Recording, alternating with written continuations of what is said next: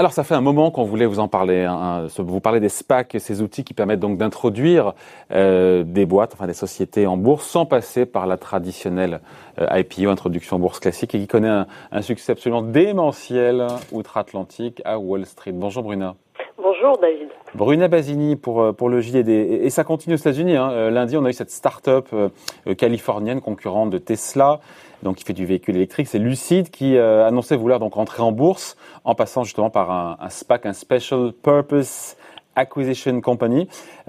pourquoi est-ce que Lucid, pour le coup, passe par un SPAC? C'est quoi l'objectif? Et qu'on explique un petit peu d'ailleurs ce que c'est qu'un SPAC, parce que je pense que personne ne le sait.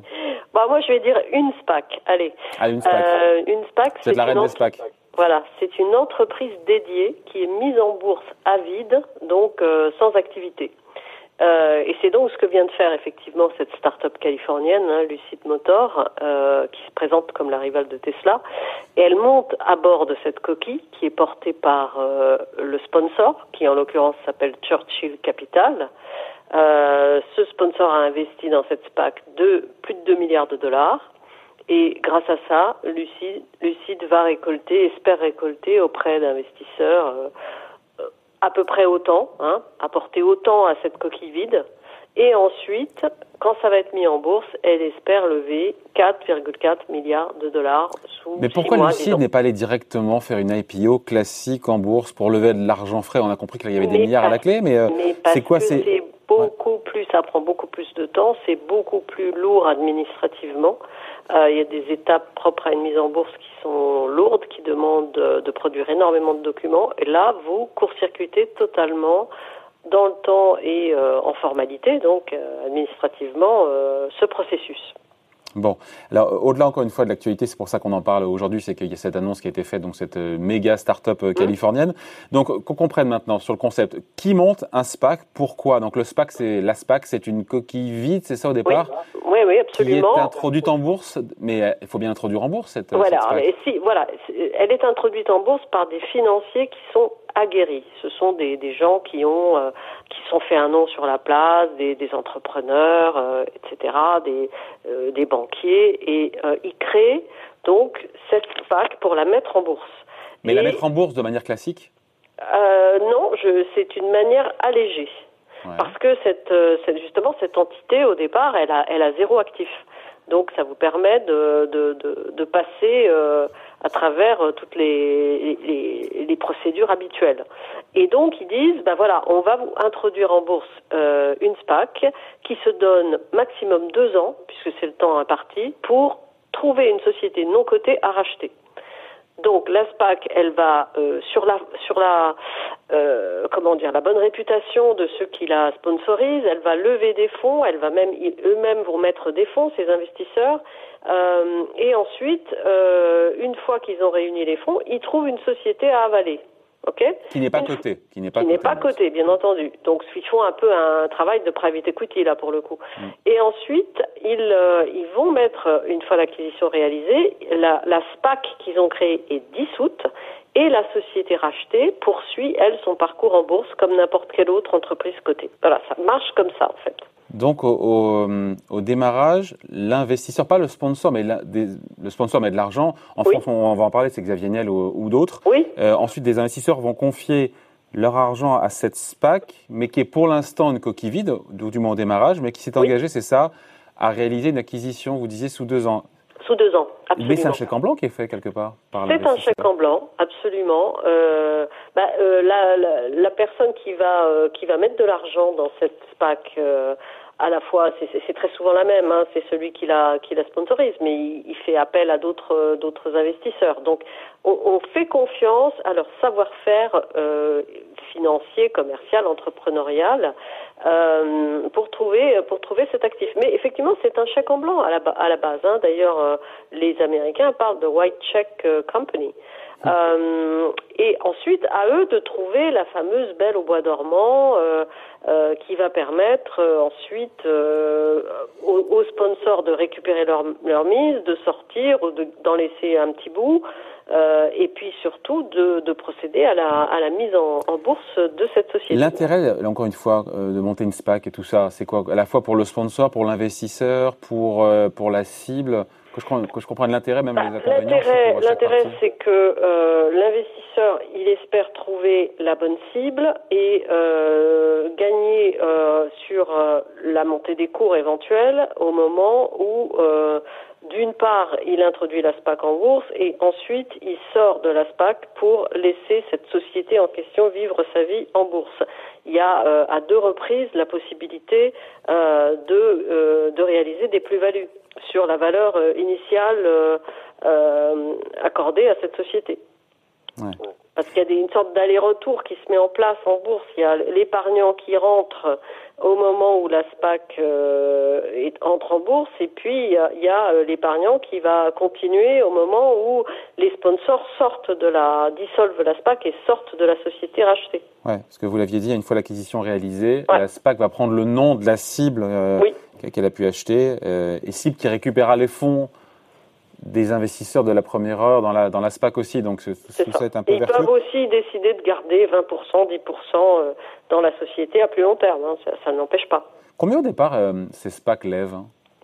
Bah, tout ça dépend beaucoup du marché sur lequel on se situe. Si c'est euh, outre-Atlantique, ça peut très vite euh, avoisiner euh, le milliard. prenons l'exemple de SoftBank hein, qui a créé sa SPAC, cet éléphant du capital risque. Eh ben, il a mis tout de suite sur la table dans sa SPAC 900 millions de dollars. Euh, par exemple, si on prend le cas en France de la SPAC euh, constituée par euh, Xavier Niel, Monsieur Zouari et Monsieur Pigas, hein, qui ont créé leur SPAC courant décembre, bah, ils ont réuni 300 millions. Avec pour objectif d'ailleurs d'acheter, je sais plus quoi, des. D'acheter dans l'univers de la distribution durable. Ouais, c'est ça. Voilà. Le, le, succès d'un SPAC, vous disiez, enfin d'une SPAC, c'est au bout de combien de temps? C'est au moment de l'introduction en bourse oui, c'est au moment de l'introduction en bourse. Euh, et puis aussi, on peut considérer. Ah non, euh, non, c'est pas. Non, non. Au niveau de l'introduction en bourse, on, on, introduit une coquille vide. On Donc... introduit une coquille vide. Oui, oui. Mais, mais en fait, ce qui se passe, c'est que dès l'introduction en bourse de la SPAC, vous pouvez attirer des investisseurs. Et ce que l'on a constaté, en tout cas outre-Atlantique, c'est que à ce moment-là, très souvent, contrairement à un IPO classique, vous pouvez avoir dès le premier jour une, augmentation de cours de 6%. Donc c'est pour ça que ça attire beaucoup de, petits épargnants, notamment outre-Atlantique, euh, dès, le démarrage. Et ensuite, il y a à la fin du cycle, hein, quand ils sortent, euh, quand la SPAC euh, qui réussit, c'est-à-dire qui trouve sa cible, se dissout, eh bien, il y a à nouveau une possibilité de cotation renforcée d'augmentation des cours à ce moment-là. Est-ce qu'on, euh, il se passe un truc, enfin ça fait, c'était surtout sur l'année 2020 aux États-Unis. Oui. Il y a eu, on peut parler de, de SPAC mania. Comment on, on, explique cet engouement, cette frénésie autour des, des SPAC euh, à Wall Street? Je pense que c'est euh, d'abord parce qu'il y a énormément de capitaux qui arrivent à Wall Street, enfin sur les marchés, déversés notamment par les liquidités injectées par les banques centrales. Les gens cherchent de la rémunération, donc ils retournent en bourse. Donc il y a cet afflux de capitaux. Les SPAC, euh, c'est la possibilité de faire coter très vite euh, des entreprises justement sans, sans les, lourdeurs euh, boursières, financières, et donc finalement c'est le bon instrument au bon moment.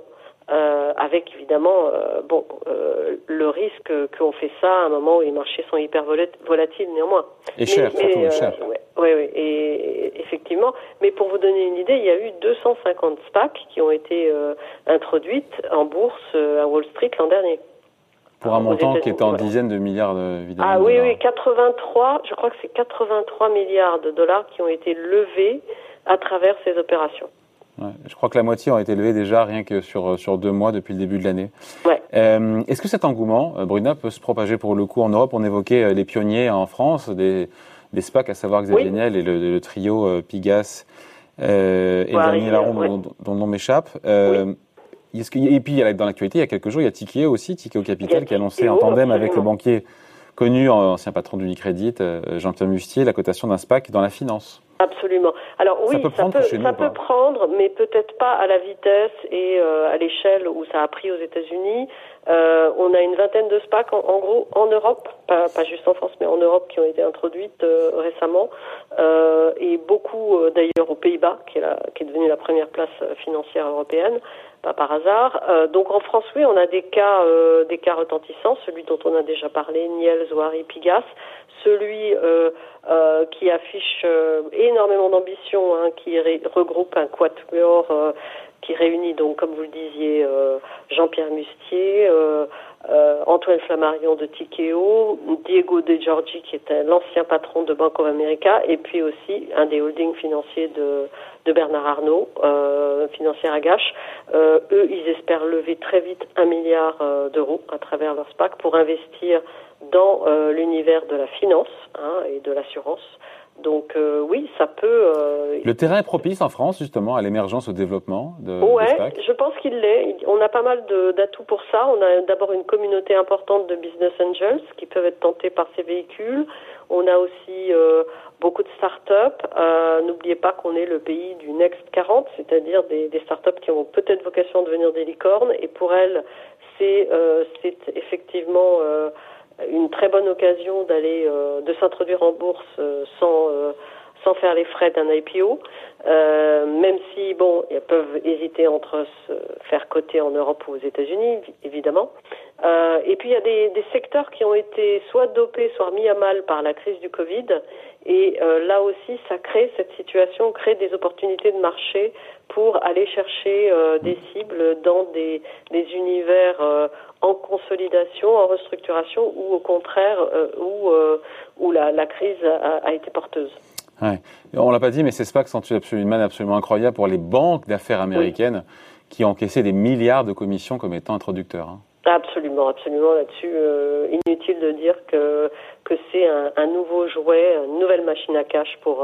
Euh, pour On est sur 3 milliards quand même de dollars, hein, quasiment pour, j'ai vu pour JP Morgan, Morgan ouais. Stanley, Goldman Sachs sur Goldman 2020. Ouais, absolument. Avant de se quitter, bah, euh, Bruna, l'idée n'est pas de se faire peur, mais est-ce que cette folie, encore une fois, euh, qui s'empare du marché des SPAC, elle doit quoi? Elle doit interpeller? Elle est le signe de quoi? Ça ah bah, Comme d'habitude, il faut quand même se méfier euh, de, de ce. C'est trop beau. enfin, je veux dire, il y, y, a évidemment des risques dans ce type d'opération. On l'a vu, c'est très porteur pour les banques qui structurent ces, ces, objets boursiers. pour les investisseurs en général, ceux qui, qui, qui sont à l'initiative de ces SPAC, eh bien, en général, ce sont des gens qui n'aiment pas perdre de l'argent, qui savent en gagner, et donc, euh, on l'a vu, qu'ils peuvent gagner en mettant en bourse, puis en sortant de la SPAC. Euh, mais pour le petit investisseur qui vient après ou pendant, euh, il y a tout de même un risque d'abord de dilution, euh, et puis il y a aussi le risque que euh, dans le dans le choix de cette euh, de cette société non cotée, mmh. finalement, en allant vite, les investisseurs ne choisissent pas la meilleure des cibles, et que donc le petit épargnant qui reste à bord mmh. se retrouve ensuite collé avec une société qui va être décevante du fait de son parcours boursier. Il y a quand même ce risque-là à plus long terme. Euh, donc, euh, donc prudence. D'ailleurs, aux États-Unis, euh, les rois de la formule parlent aussi de SPAC mafia et pas juste de SPAC mania. Ah. Bon voilà, j'espère qu'on a été clair sur ce sujet. donc voilà, les SPAC qui débarquent aussi et qui se développent peu à peu pour le coup en Europe. Merci beaucoup Bruna, Bruna Basini, rédactrice en chef adjointe au JDD. Merci Bruna, bonne journée.